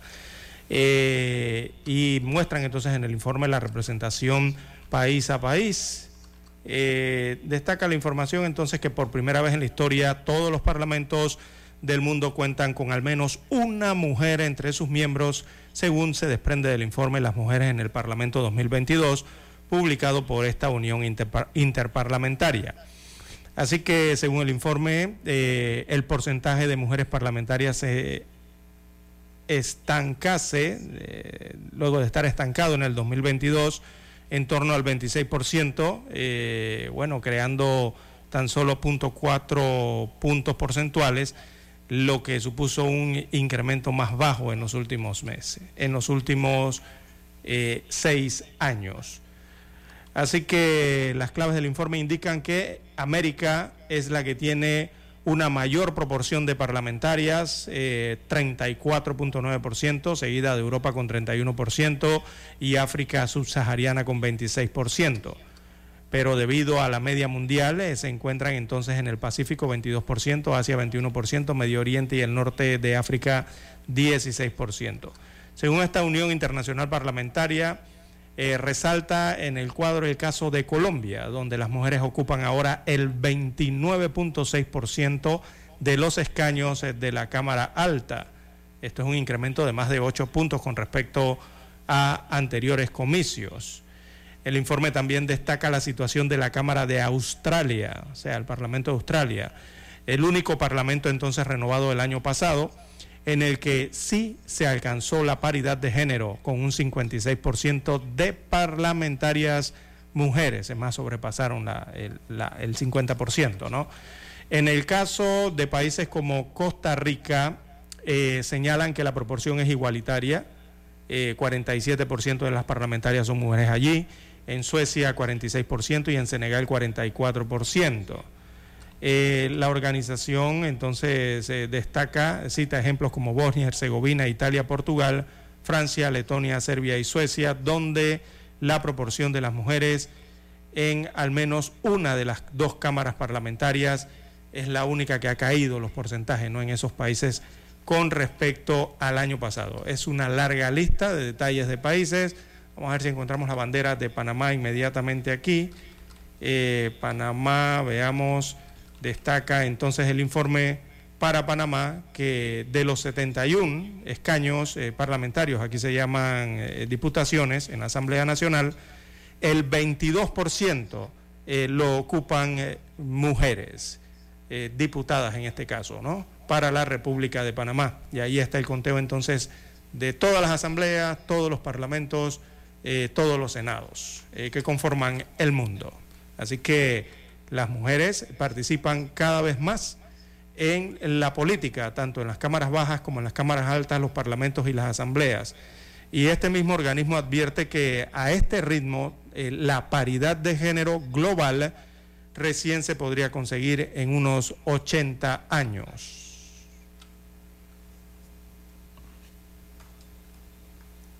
Bien, las 6.56, 6.56 minutos eh, de la mañana en todo el territorio nacional. Bueno, información que nos llega, don César, de última hora dicen que se están librando intensos combates en torno a la ciudad de, Bakhmut, en el este de Ucrania, donde los analistas consideran que las fuerzas rusas están avanzando gradualmente en su intento de cercar a las unidades ucranianas. En nota operativa este lunes, el ejército ucraniano dijo que Rusia continúa sus intentos de asaltar la ciudad de Bakhmut y los asentamientos circundantes. Enumera unos seis asentamientos cercados que fueron objeto de fuego. Ayer, el Instituto para el Estudio de la Guerra, con sede en Washington, dijo que imágenes de video geolocalizadas sugieren que las fuerzas del grupo Wagner siguieron avanzando en el noreste de Bakhmut y avanzaron cerca de la estación de tren de Stucky, que está al norte de la ciudad. El instituto dijo que es poco probable que las fuerzas ucranianas se retiren de Bakhmut de una sola vez y pueden seguir una retirada gradual de combate para agotar a las fuerzas rusas a través de una guerra urbana continua. Sin embargo, por el momento las fuerzas rusas no parecen haber cruzado el río Bakhmutpa que discurre a lo largo de la periferia oriental de la ciudad hacia el centro de Bakhmut. De lunes, dos funcionarios de Bakhmut que se encontraban fuera de la ciudad, entre ellos el teniente de alcalde, dijeron a CNN que los ingenieros militares habían erigido un puente metálico provisional para sustituir el que fue destruido a finales de semana pasada en la ruta norte del suministro a Bakhmut desde Kachif Yar. El teniente dijo que la principal ruta del sur hacia Bakhmut desde Ivaniste es una es muy difícil de usar porque otros puentes ya se han destruido. Un corresponsal de guerra ruso de nombre Evgeny eh, Pununi afirmó que algunas fuerzas ucranianas han comenzado a retirarse de Bakhmut. Funcionarios de la región de Donetsk afirman que la artillería y los misiles rusos siguen causando daños en muchos asentamientos mientras siguen avanzando. Pablo Quilenco, jefe de la administración militar de la región de, de Donetsk, dijo que una persona había muerto y tres habían resultado heridas en Bakhmut de manera oficial, pero se sabe que hay muchos más muertos y más heridos en esta avanzada rusa. Son las 6.58 minutos. Bien, en Asia, don Juan de Dios, en Hong Kong específicamente, aplicaron pruebas de ADN que confirman que los restos hallados eh, en, en, este territorio son de la popular modelo asesinada, Abby Choi, que había desaparecido el 21 de febrero pasado. Recordemos que su ex marido, el padre y el hermano eh, de este están acusados de provocar eh, su muerte. Así que los restos que fueron hallados en una casa eh, afuera de la ciudad pertenecen entonces a esta popular modelo local en Hong Kong, cuyo asesinato y descuartizamiento han conmocionado a la ex colonia británica. Los restos identificados son el cráneo, que apareció dentro de una olla sopera, y dos piernas, mientras que las fuerzas de seguridad eh, continúan tratando de localizar y recuperar otras partes del cuerpo de la joven de 28 años de edad, eh, como el torso y las manos. Eh, recoge en su plana principal hoy el diario South China Morning Post. Así que se ha identificado entonces finalmente el cuerpo de esta modelo famosa en Hong Kong. Bien, vamos a hacer una pausa, señoras y señores, y regresamos con más del acontecer nacional.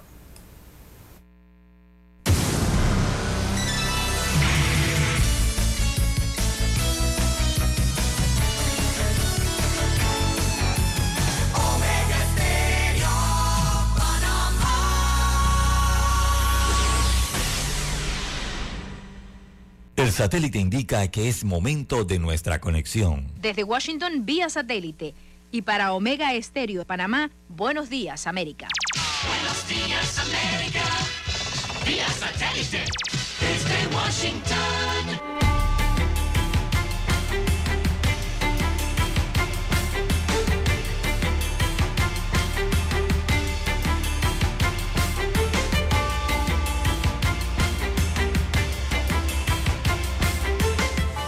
Washington les informa Henry Llanos. Nuevas centrales de carbón de China podrían deshacer los esfuerzos de lucha contra el cambio climático, nos informa Jaime Moreno. John Kerry es el enviado especial del presidente para el clima. Él participa de la conferencia Nuestro Océano aquí en Panamá. Secretario Kerry, muchas gracias por su tiempo. Muy feliz de estar con usted. Lo que ha logrado Panamá aquí, hemos logrado más de 1.800 iniciativas diferentes alrededor del mundo que, valorada en dinero, es más de 100 mil millones de dólares de esfuerzo solo aquí en Panamá.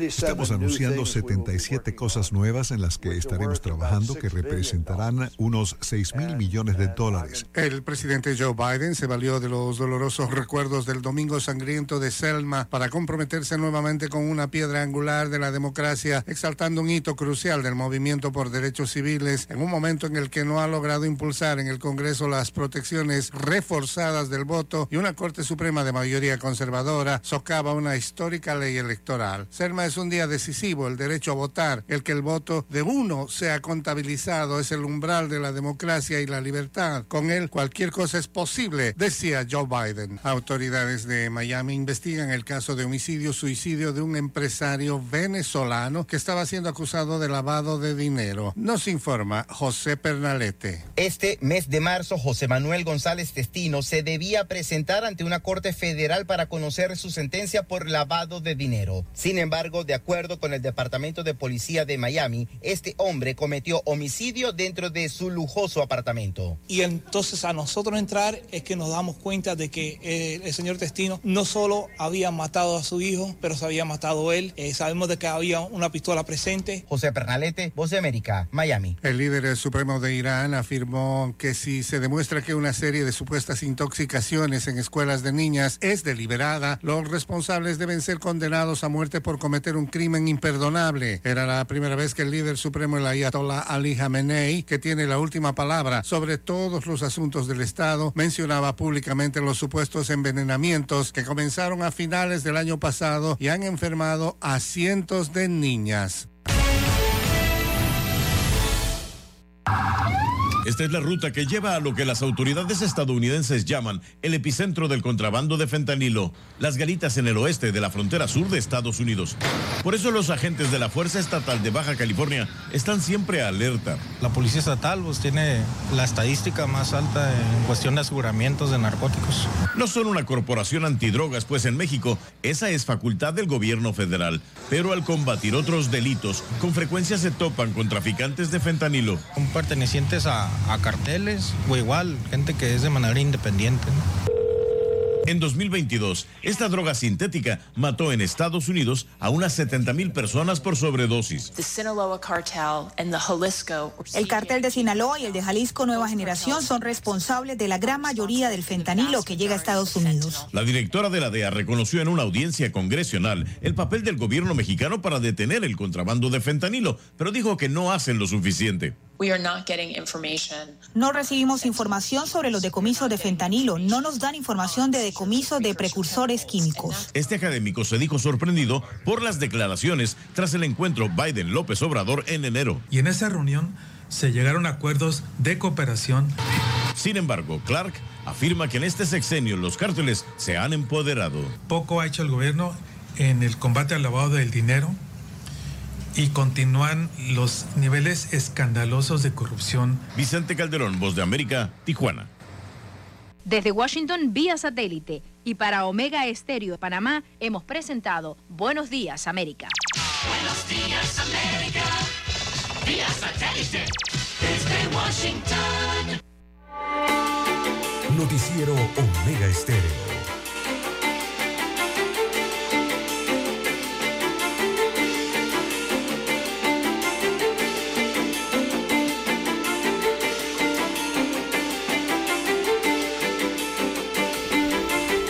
Bien, señoras y señores, entramos en la última media hora de noticias. Gracias por su sintonía, gracias por acompañarnos. Está en Omega Estéreo, cadena nacional, celebrando todavía, don César, los 42 años de vida radial en la República de Panamá. Hasta el 7, hasta el Gracias 7. por escucharnos. Seguimos, don César.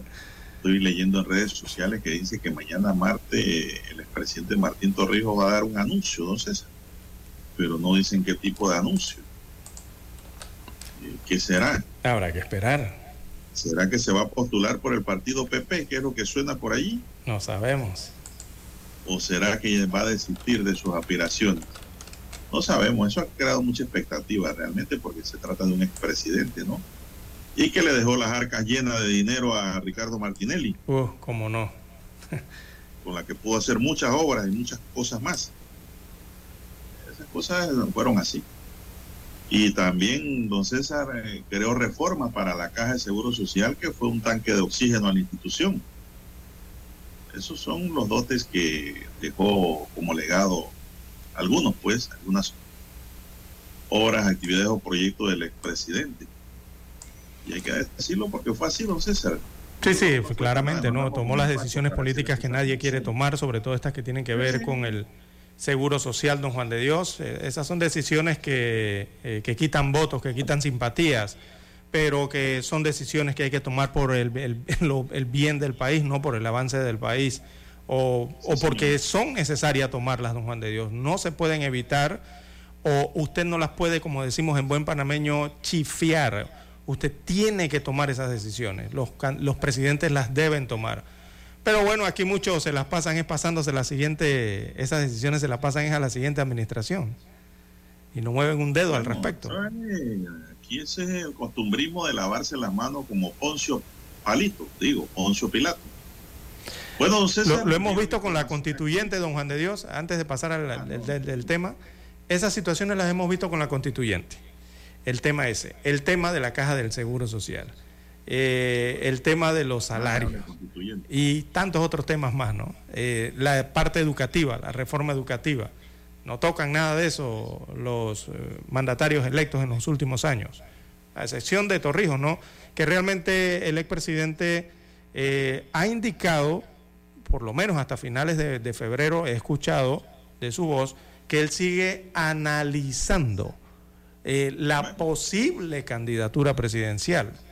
Y él había dicho a finales de febrero que en unas semanas, o sea, en unos días más, no han pasado mucho, nada más han pasado como seis días de marzo, eh, estaría anunciando su decisión. pudiésemos entender que mañana quizás estará dando el anuncio de esa decisión, de si corre o no corre a la elección presidencial, o por lo menos a la postulación por, su, por algún partido político. Bueno, el único partido que hasta donde he escuchado, don César, eh, y en donde posiblemente le dieran una postulación por ahora es en el PP. Sí, he escuchado lo mismo, exacto. Martín Torrijos es una tabla salvadora para ese Volkswagen. sobrevivirían allí y obtendrían buenos beneficios por el margen de votos que obtendrían don César para el subsidio electoral. No sé si para ganar unas elecciones, porque Volkswagen no creo que llegue muy lejos. No tiene mucha gasolina. Bien, una persona murió este lunes 6 eh, de marzo luego de registrarse un incendio dentro de un apartamento en San Miguel, Caledonia, ciudad de Panamá. Según los primeros reportes, una persona murió calcinada debido al siniestro, información proveniente de los bomberos.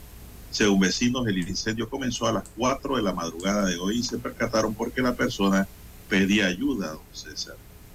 Algunos dijeron supuestamente la persona vivía sola. Al lugar llegaron bomberos para establecer y atender la emergencia. El fuego fue controlado tras consumir el apartamento, pero ya era tarde. Los bomberos iniciaron las respectivas investigaciones para determinar las causas de este incendio que se produjo en San Miguel, Caledonia, don César, y que deja pues una persona fallecida. Lamentable, eso fue esta madrugada. la situación. Señoras y señores. Bien, 7.10, 7.10 minutos de la mañana en todo el territorio nacional. Bueno, revisando agenda para la mañana de hoy, lunes, don Juan de Dios. Eh, eh, prominencia en la agenda, bueno, la del presidente Laurentino Cortizo Cohen. Destaca su agenda que estará hoy en la Escuela República de Italia.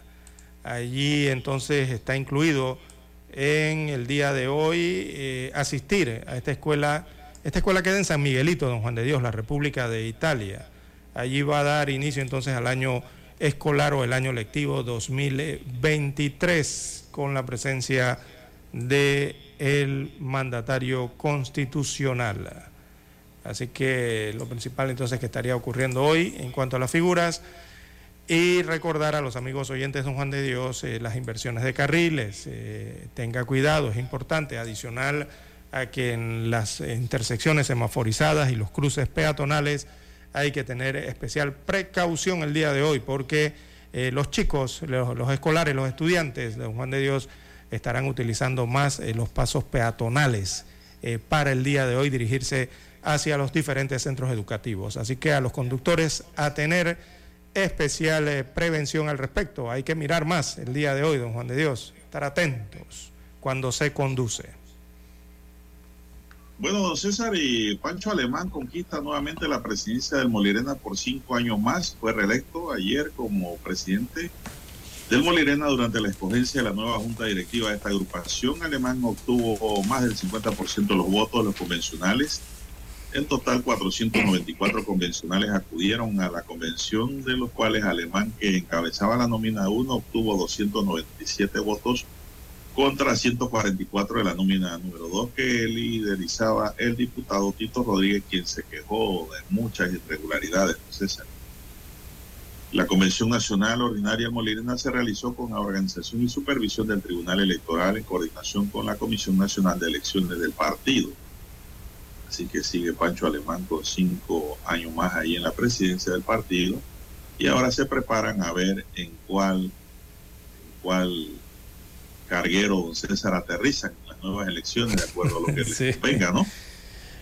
Sí, sí, recordemos que este partido tiene alrededor de 80, eh, anda por los 80 mil, creo que estaba la semana pasada en 82 mil eh, adherentes, ¿no?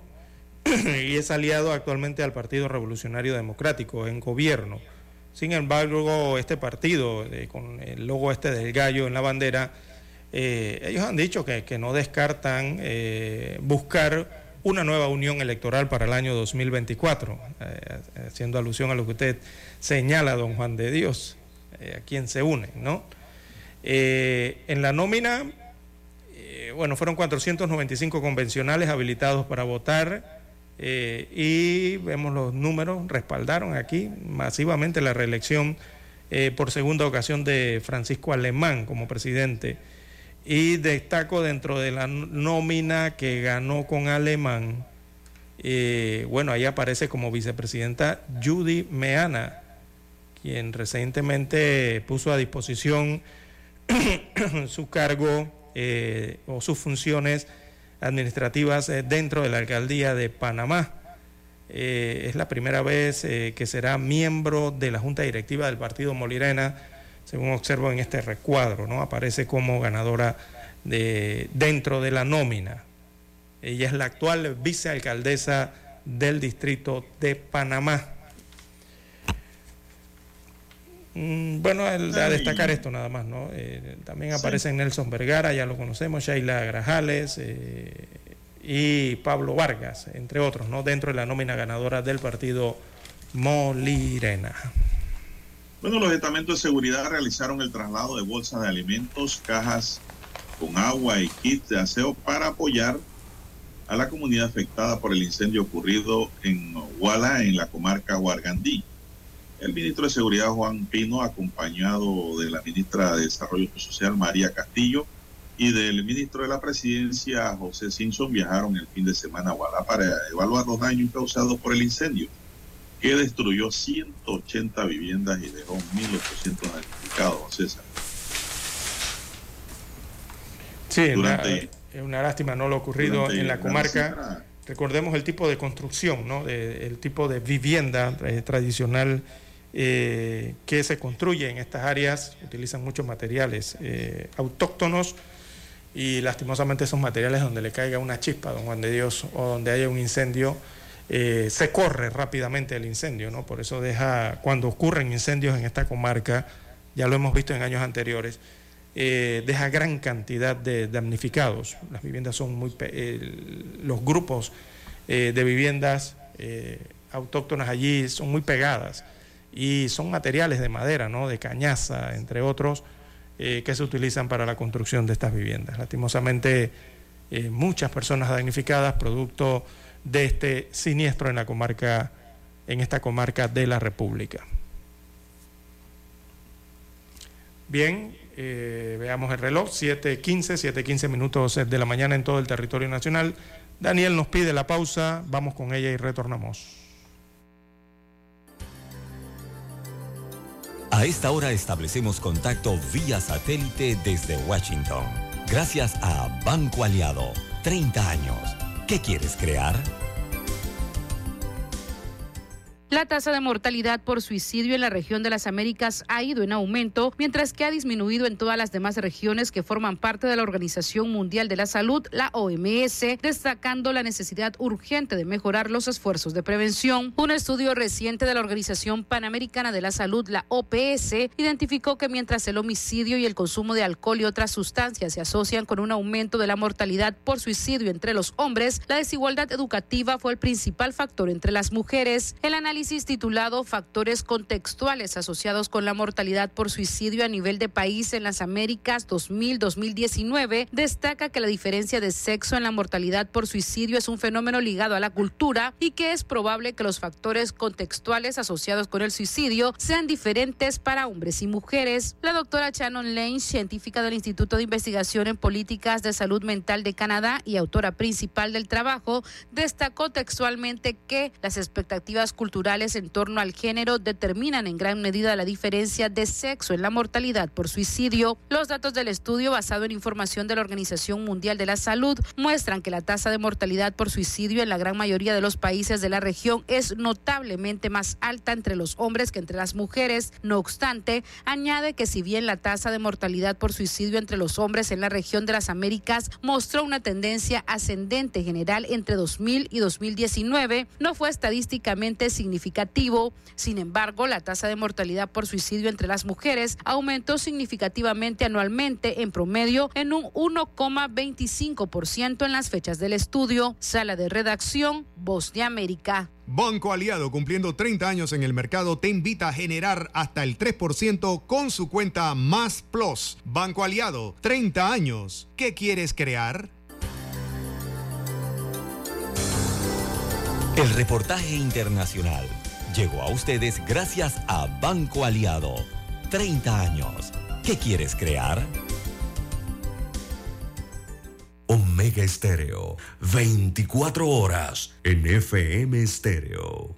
Problemas de tierra, reclamos por accidentes, despidos injustificados, reclamos de herencias, sucesiones, daños y perjuicios. Todo problema legal civil, penal y laboral, consulte al 6614-1445.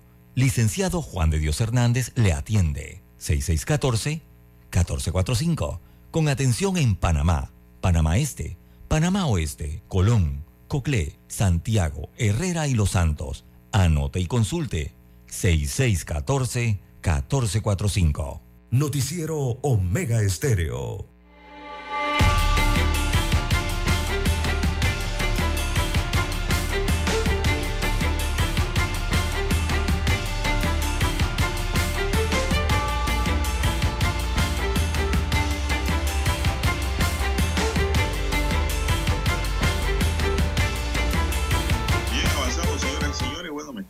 Oyente, don César, y dice, buenos días, la mesa.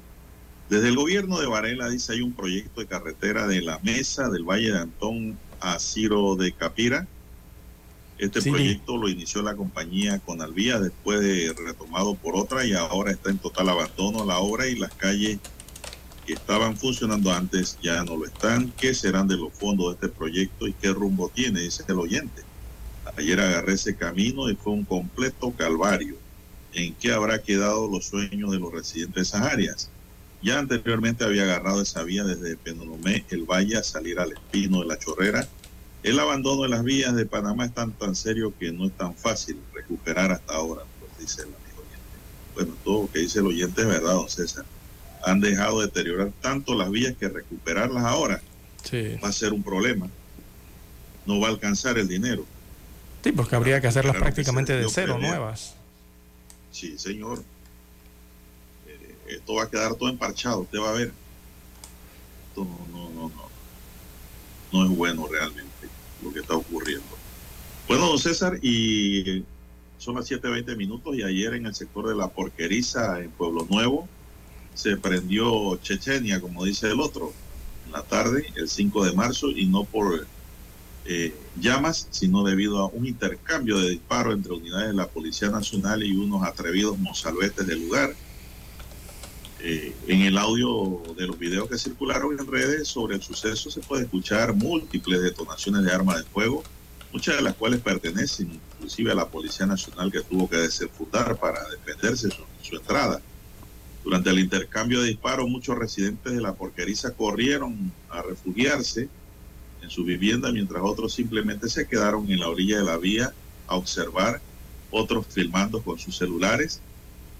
El subcomisionado Edgardo Núñez, ejecutivo de la zona policial de San Francisco, explicó que la situación inició luego de que varias unidades acudieran a la calle 22, conocida como La Porqueriza, tras recibir una denuncia sobre la presencia en el sector de un sujeto que tenía casos pendientes y que posiblemente portaba un arma de fuego. Al llegar, residentes del sector intentaron impedir esa captura del sospechoso, agrediendo a los uniformados, lanzándole botellas y otros objetos. Núñez destacó que además miembros de pandillas que operan por ese lugar realizaron detonaciones con armas de fuego contra la policía, por lo que se redobló el personal asignado con linces y unidades especiales para atender el incidente y así controlar el área. Una vez capturados los que buscaban, don César, no se salieron con la suya los delincuentes. Muy bien. Las unidades de policía realizaron varias diligencias de allanamiento que le permitieron aprender a este sospechoso y encontrar otros objetos como armas. Así es. Y dos buscados más, los cuales pues serán procesados por interrumpir la labor y alterar la eh, convivencia pacífica en el área. Así Así que la policía, don César, actuó con mano firme y fuerte y no se dejó amedrentar por los maleantes. Eh, muy bien, eh, eso está bien, don Juan de Dios. Lo que no vi muy bien fue la actitud de, de, algunos ciudadanos en el área de la porqueriza, don Juan de Dios, que en vez de apoyar, eh, ¿verdad?, la, a la Policía Nacional, al parecer estaban era en, en, en, otra vía, ¿no? En contravía de lo que estaba haciendo la Policía Nacional. Y bueno, hay que respetar el desempeño policial, don Juan de Dios. también está la otra parte de la satisfacción ciudadana respecto a los servicios que brinda la Policía Nacional, eh, pero, don Juan de Dios, eh, esto tiene que ver mucho con la relación de la policía y la comunidad, principalmente quizás será en este sector, ¿no? En, eh, esto es entre Río Abajo y Juan Díaz, creo que es la porqueriza. Y, no, no, la porqueriza no es Juan Díaz, Lara. es Río Abajo. Sí, es Río Abajo y Pueblo Nuevo. Ah, entre Río Abajo y Pueblo Nuevo es el área, sí. Es por la Loma de Pacoachurra, por ahí atrás. Ahora sí, ya me ubiqué correctamente. Eh, pero eso sí llamó mucho la atención, don Juan de Dios, eh, y eso marca a veces las percepciones, ¿no? Sobre la criminalidad y la eficiencia entonces de la policía eh, al enfrentarse a ella, porque lo que vimos aquí era una comunidad que prácticamente estaba defendiendo al delincuente, y, y eso no puede ser, don Juan de Dios. Eso, eso no, son no, sus amigos, ¿no? ¿no? Eso no debería ocurrir. Pero bueno, son situaciones que se presentan en ocasiones, eh, don Juan de Dios, y bueno, hay que apoyar a la Policía Nacional en su trabajo. Gracias a Dios eh, concluyeron el operativo eh, con los resultados esperados, ¿no? Es que la policía no se puede dejar diezmar, don César. No, no, claro que no. La policía tiene que ponerse dura ante estas situaciones. Punto y defenderse y defender a los ciudadanos. Para eso están, proteger y servir ese eslogan. Así es. Y mientras estén correteando los delincuentes y los maleantes, pues yo creo que los buenos ciudadanos del país tienen que apoyar a la institución. Así es mismo, colaborar. denunciar el delito y apoyar eh, la, la, justicia, sí, ¿no? Bueno, son las 7.25 minutos y el presidente Laurentino Cortizo dice una nota aquí, estará en la Escuela República de Italia el calendario escolar para el 2023. Las escuelas oficiales y particulares indican que el primer día de clases hoy y el último será el día 22 de diciembre de 2023. El mandatario contempla asistir a la Escuela República de Italia en San Miguelito para iniciar el año escolar. En Panamá se registra el mayor porcentaje de jóvenes que ingresan a las aulas de clase. Los alumnos del sector oficial serán atendidos por 48 mil docentes aproximadamente, don César. Así que pues, presidente estará dando las palabras de bienvenida en esa escuela, en San Miguelito. En estos momentos debe estar dándolas, ¿no? Sí, eh, sí, sí, como no. El momento es, del momento. acto cívico eh, a las 7 de la mañana en la mayoría de las escuelas. Bien, ¿qué más tenemos, don César? Ya estamos terminando la mañana informativa de Omega Estéreo. Bien, don Juan de Dios, y, bueno, de que se pudiese resaltar no sé qué opinión le dejó un desfile eh, que fue bastante criticado ayer. Bueno, le voy a ser franco. En horas de la tarde y de la noche. Un desfile de reinas aquí en la cinta costera, no pude verlo, por lo tanto no puedo, no puedo evaluar, ¿no? Vi algunos. Pero me parece que no era una fecha buena. No, para nada. Porque ya ¿no? todo el mundo estaba preparándose era para ir a la, a la escuela. Mire que yo venía del interior ayer, don César, en el atardecer, hermoso de verano y la vía estaba totalmente despejada. Uh -huh. totalmente. Es que realmente ayer, eh, don Juan de Dios, vi algunas imágenes, no, lo vi vacío, eh, no, no, no, pero no, no, no, no asistí, simplemente vi imágenes aéreas eh, y realmente el desfile de, de, miles de abuelos, de miles de padres de familia y de miles de hijos estaba en los centros comerciales, buscando útiles, uniformes, calzados. El desfile realmente estaba en las salas de belleza y las barberías en los blowers y en los cortes escolares. Y también el desfile de gente estaba en los supermercados adquiriendo la lonchera escolar, don Juan de Dios. Realmente para mí un desfile y gasto innecesario por parte de la alcaldía de Panamá, que al parecer no hay prioridad allí en la alcaldía, eh, sus prioridades eh, están contrapuestas. Y es más, yo no sé qué prioridad tendrán al focalizar el gasto público no toman decisiones informadas para las personas eh, de este municipio, don Juan de Dios. Es una lástima. Bien, se nos agotó el tiempo. Daniel Arauz Pinto estuvo en el tablero de controles, está en el tablero de controles ahora mismo esperando infoanálisis. En la mesa informativa les acompañamos. César Lara. Y Juan de Dios Hernández Sanur. Gracias, señoras y señores, por su tiempo dispensado. Sigan escuchando Mega Estéreo porque ya viene el equipo de Infoanálisis. Hasta aquí, Noticiero Omega Estéreo.